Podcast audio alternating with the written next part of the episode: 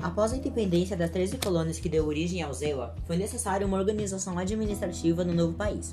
Então, em 1787, passou a vigorar o federalismo. No federalismo, cada estado conserva sua autonomia, podendo ter leis próprias, porém não há total independência, pois a soberania como país pertence ao Estado federal. Ele pode ser classificado como agregador, com a união entre os estados politicamente independentes, simétrico, devido à relativa homogeneidade linguística e cultural da população, e dual, pois há certa independência de atuação dos estados em relação ao poder central. Na prática, existe uma pluralidade cultural que não garante total simetria, como a junção dos estados que deve girar em torno de um mesmo interesse, a união que propõe as leis pertinentes à atuação do governo federal e dos estados que elaboram aquelas que não cabem ao poder central. Todos os estados da federação devem instituir os poderes legislativo, judiciário e executivo. A Constituição Federal está acima das demais leis fundamentais dos estados da federação. E as elites que lideraram o processo político, sobretudo ligadas ao recém-chamado aclamado imperador Dom Pedro I, foram fortemente influenciadas pelas ideias constitucionalistas.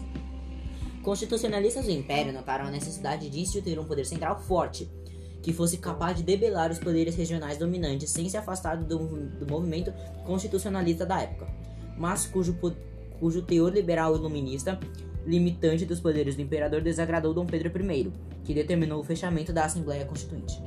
Com o absolutismo monárquico pretendido pelos estadistas do imperador, num paradoxo genuína, genuinamente brasileiro com o poder legislativo, executivo e judiciário, essa centralização do poder na pessoa do imperador não se fez em dura resistência por parte dos seguidores da sociedade. O cenário histórico de inconformismo com o imperador agravou-se até a culminância em 1889. Nesse ano, deu-se o levante político-militar que derrubou o absolutismo monárquico imperial brasileiro instituindo a forma de governo republicana, o Estado federalista e o Estado federalista. O histórico que se promulga a Constituição da República do Zéu do Brasil, de 24 de fevereiro de 1891. O Brasil nunca teve estados independentes. As províncias nunca foram estados. Como sugere o nome, na tradição estadunidense nunca tiveram soberania.